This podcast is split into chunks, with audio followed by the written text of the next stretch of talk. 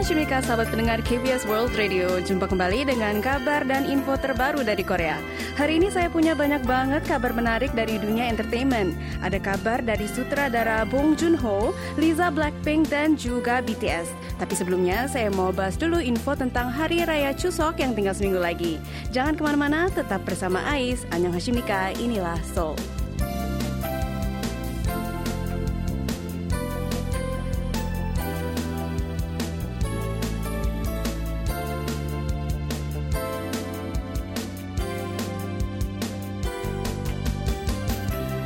saya DJ Nikita menyapa teman-teman semua hari ini menggantikan DJ Dwi yang hari ini lagi bertugas membawakan berita nih. Soalnya DJ Mei-nya lagi cuti hari ini habis suntik vaksin COVID-19.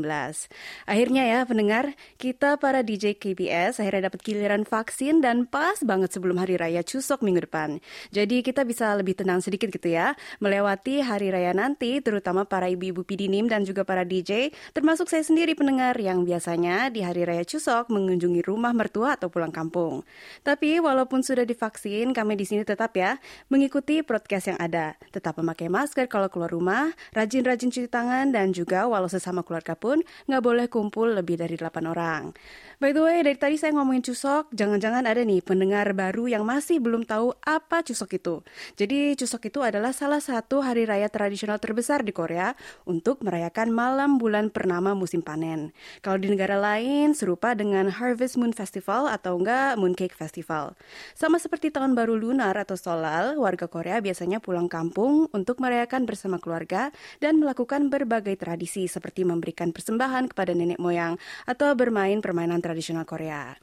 Di hari raya Chuseok ini, biasanya lokasi peninggalan bersejarah seperti istana-istana dari zaman dinasti Korea, seperti Gyeongbokgung, Changgyeonggung, dan lain-lain, juga mengadakan event khusus yang bisa dinikmati bersama keluarga. Jadi, apa nih event yang digelar di istana-istana kerajaan tahun ini? Banyak sekali ya pendengar. Istana Changgyeong atau Changgyeonggung rencananya akan melakukan instalasi Porumdal Dereonda, yang artinya bulan purnama datang, dari tanggal 17 hingga tanggal 23 September nanti. Di event ini, model bulan purnama berskala besar akan dilayangkan di angkasa sekitar istana dari jam 6.30 hingga jam 8.30 malam. Kantor Manajemen Makam Kerajaan Joseon untuk pertama kalinya juga akan membuka kuil Myeongneung yang selama ini dikelola secara privat. Dibukanya untuk umum secara gratis pula mulai hari ini tanggal 14 September. Sebenarnya banyak sekali bagian dari kuil Myeongneung ini yang rusak karena dihancurkan pada masa penjajahan Jepang. Tapi baru-baru ini kuil Myeongneung telah selesai direnovasi. Bukan hanya istana yang berada di kota Solo aja, pusat peninggalan sejarah tak benda di kota Jeonju, ibu kota dinasti Shilla di zaman dulu juga akan mengadakan berbagai event, seperti membuka lapangan bermain permainan tradisional Korea. Di sini pengunjung bisa membawa keluarga mereka untuk bermain yunduri, takji, tuho, cekichagi, kanggang sule, dan banyak sekali permainan tradisional lainnya. Rencananya event ini akan diadakan pas di Hari Raya Chuseok tanggal 21 September. Tapi karena kita masih dalam masa pandemi ini, walaupun berbagai acara ini gratis, protokol jaga jarak akan tetap dijaga pendengar. Karena itu, walaupun dibuka untuk umum, ada batasan jumlah pengunjungnya. Jadi sebelum memutuskan untuk pergi, kita harus terlebih dahulu mendaftar di situs secara online. Dan untuk beberapa event, seperti lapangan bermain di Jeonju ini, eventnya hanya dibuka untuk 50 orang pertama yang mendaftar. Jadi kalau ingin ikutan, harus cepat-cepat daftar ya.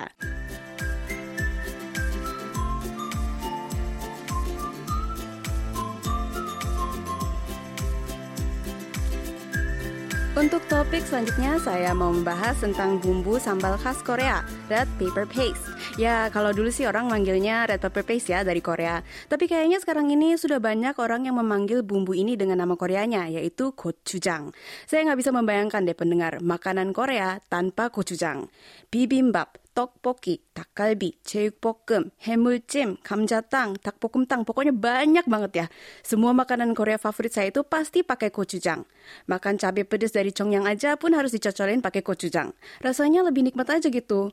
Mungkin sama seperti orang Indonesia yang nggak bisa hidup tanpa sambal ulek. Pokoknya harus ada. Kita yang tinggal di Asia mah udah biasa ya membedakan bermacam-macam sambal dari berbagai negara. Tapi kalau di negara barat masih banyak orang yang belum familiar dengan berbagai sambal dari Asia selain hot sauce yang biasanya dipakai makan bareng masakan Cina dan juga sriracha dari Thailand. Tapi seiring dengan semakin populernya budaya Korea secara global termasuk K-food, gochujang pun perlahan mulai diterima oleh lidah warga dunia bahkan di Amerika dan Eropa sekalipun. Yang membuat gochujang itu unik adalah rasanya. Rasanya nggak hanya pedas aja, tapi juga manis dan gurih, sehingga cocok untuk jadi bumbu masakan apa aja. Selain itu, karena proses pembuatannya melalui fermentasi, gochujang termasuk bumbu sambal yang sehat karena nggak digoreng atau diproses dengan berbagai bahan artifisial.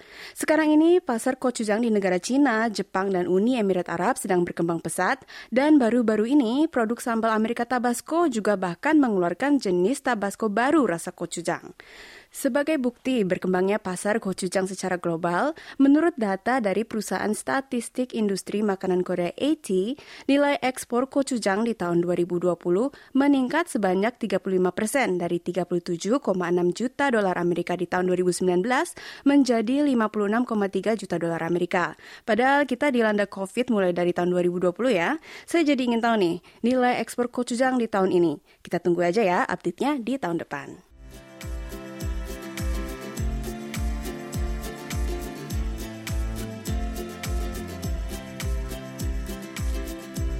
Pendengar kita langsung aja yuk lanjut ke info selanjutnya. Hari ini berita entertainment kita cukup banyak nih. Kita mulai dari kabar dari dunia perfilman. Sejak berhasil memenangkan Oscar untuk filmnya Parasite, nama sutradara Bong Joon-ho langsung meroket. Di dunia perfilman, mungkin jumlah sutradara yang dikenal lewat namanya aja dan bukan judul film yang digarap atau enggak aktor yang main di filmnya itu bisa dihitung dengan jari. Hitchcock, Kubrick, Spielberg, Scorsese, Tarantino, Nolan, pokoknya hanya segelintir kan ya. Nah, Kebanyakan dari mereka juga adalah sutradara asal Amerika atau Eropa. Sedangkan Bong Joon-ho perlahan tapi pasti juga mengikuti jejak para sutradara hebat ini. Dengan menyebutkan namanya saja, beberapa judul film langsung muncul nih di kepala saya pendengar. Ada Parasite yang udah pasti ya, tapi ada juga Snowpiercer, Okja, The Host, Mother, Memories of a Murder. Kayaknya hampir semua filmografinya itu saya sebutin deh. Dengan konsistensinya membuat film yang bagus, nggak mengherankan ya kalau Bong Joon-ho dipilih sebagai kepala komite juri dari festival film bergengsi Venice Film Festival tahun ini yang baru aja digelar dari tanggal 1 hingga tanggal 11 September kemarin. Menjadi kepala komite juri Venice Film Festival tentunya bukan tugas yang mudah ya pendengar. Sutradara Bong punya tanggung jawab yang besar menentukan masa depan industri perfilman dunia. Karena para sutradara independen yang menang dalam festival film ini, karya-karyanya akan mendapat perhatian besar di masa depan. Sutradara Bong sendiri sebelum berhasil memasuki sirkuit penghargaan besar seperti Golden Globe dan Oscar, juga dikenal di sirkuit festival film independen seperti Berlin, Cannes, dan juga Venice. Venice Film Festival tahun ini berhasil berjalan dengan sukses. Saat ditanya bagaimana pengalamannya menjadi ketua komite juri, Bong Joon-ho menjawab kalau pengalamannya itu sangat sulit tapi juga menyenangkan. Karena dalam 9 hari, sutradara Bong harus menonton dan menilai 21 film sekaligus.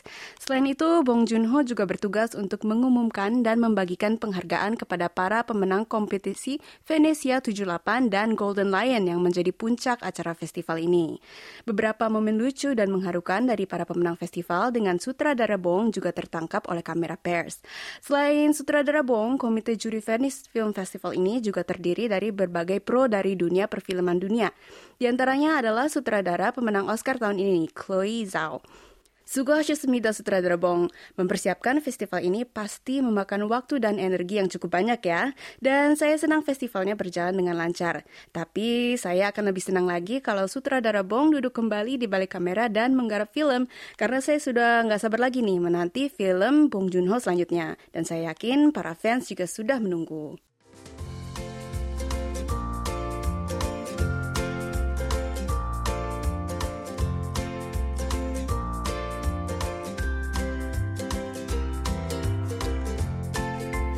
Setelah ditunggu-tunggu, akhirnya Lisa debut juga sebagai artis solo dengan singlenya La Lisa.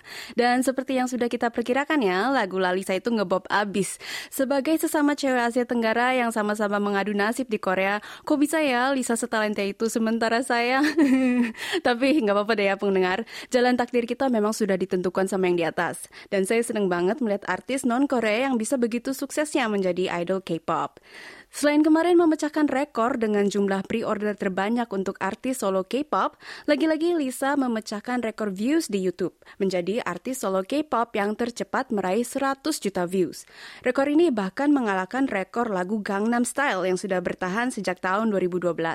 Sembilan tahun ya pendengar, rekor itu dipegang oleh Psy dan akhirnya sekarang dipegang oleh Lisa. Kabar ini disampaikan sendiri oleh label Lisa YG Entertainment.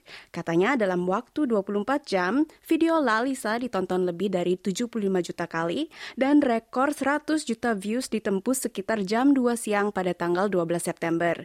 Berarti hanya dalam waktu dua hari aja sejak lagu Lalisa dirilis tanggal 10 September kemarin, berarti hanya dalam waktu dua hari saja sejak lagu Lalisa dirilis tanggal 10 September kemarin, rekor ini dipecahkan. Per hari ini jumlah video Lalisa sudah mencapai 130 juta views.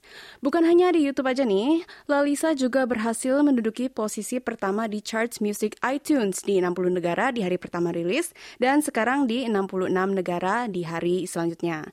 Wah, setelah dirilisnya single debut Lisa ini, subscribers channel YouTube Blackpink pun juga langsung meningkat sebanyak 1,2 juta subscribers, menjadikan total lebih dari 66,1 juta subscribers, akhirnya menggeser Justin Bieber jadi posisi nomor satu dengan 65,1 juta subscribernya.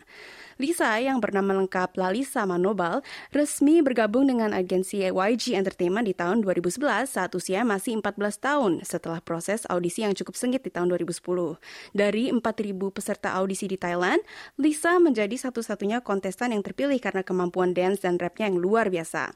Umur 14 itu saya ngapain ya pendengar? Kayaknya sibuk ikutan ekskul di sekolah sama ngerjain PR deh. Uh, anyways, balik lagi ke Lisa. Setelah menjadi trainee selama lima tahun, akhirnya Lisa debut bersama Jennie, Rose, dan Suji dalam grup Blackpink yang begitu debut langsung menduduki posisi nomor satu di berbagai chart musik Korea. Berita Lisa bakal rilis single solo sendiri sebenarnya sudah dibocorin oleh YG sejak bulan April lalu, tapi setelah sebulan, dua bulan, tiga bulan menunggu, baru akhirnya empat bulan kemudian di bulan September ini Lisa debut sebagai artis solo. Wah, perjalanan yang cukup panjang ya, 10 tahun lebih loh, mulai dari audisi hingga akhirnya bisa menjadi artis solo di negara orang pula. Salut deh ya untuk Lisa, dan selamat juga atas berbagai rekor yang berhasil ditembus oleh Lisa. Semoga Lisa bisa terus menjadi inspirasi nih buat kita-kita yang merantau di negeri orang orang dan berimpian menjadi sukses.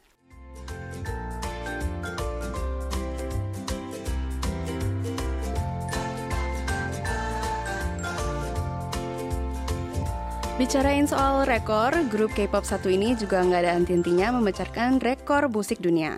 Kalau tadi kita bicarain soal grup cewek paling top, Blackpink. Sekarang kita ngomongin yang cowoknya. Siapa lagi kalau bukan BTS? Mereka lagi-lagi memenangkan penghargaan MTV Video Music Awards sebagai grup tahun ini di tahun 2021 ini. Tiga tahun berturut-turut lo pendengar.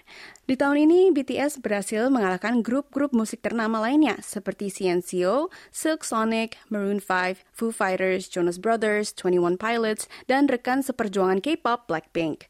Selain grup tahun ini, BTS BTS juga dinominasikan dalam enam kategori lainnya, yaitu lagu tahun ini, lagu pop terbaik, editing terbaik, grup K-pop terbaik, dan juga lagu musim panas terbaik. Dari total tujuh nominasi, BTS berhasil memboyong penghargaan untuk grup tahun ini, seperti yang sudah saya sebutkan tadi ya, serta grup K-pop terbaik dan juga lagu musim panas terbaik lewat lagu Butter. Sayangnya, BTS tidak dapat hadir langsung untuk menerima penghargaan ini dan menyampaikan pesan lewat video yang sudah direkam terlebih dahulu. Seperti biasa, dalam pidato penghargaannya, BTS berterima kasih kepada para ARMY dan berjanji untuk terus terus berkarya dengan musik yang berkualitas, serta suatu saat menghadirkan pertunjukan panggung yang bagus. Biarpun tahun ini BTS nggak termasuk dalam line-up manggung VMA tahun ini, mereka tetap menyanyikan lagu hits Butter secara kapela untuk menghibur para fans. Oh, sweet banget ya mereka. BTS menembus pasar musik Amerika di tahun 2018 dengan single Fake Love, tapi sayangnya saat itu BTS tidak masuk dalam nominasi VMA 2018 yang sempat menjadi kontroversi di kalangan para ARMY. BTS akhirnya mendapat nominasi VMA pertama kalinya di tahun 2019 dan tampil dalam ajang itu dengan penampilan panggung lagu Boy With Love bersama Halsey. Sejak itu, BTS menjadi langganan mendapatkan berbagai nominasi di salah satu ajang musik terbesar di Amerika ini. BTS sendiri juga berhasil masuk nominasi di berbagai penghargaan musik besar seperti Billboard, AMA, dan bahkan Grammy. Walaupun untuk Grammy-nya ya, BTS masih belum berhasil memenangkan penghargaan. Saya doain pendengar, tahun 2022 nanti BTS bisa menang Grammy. Purahe!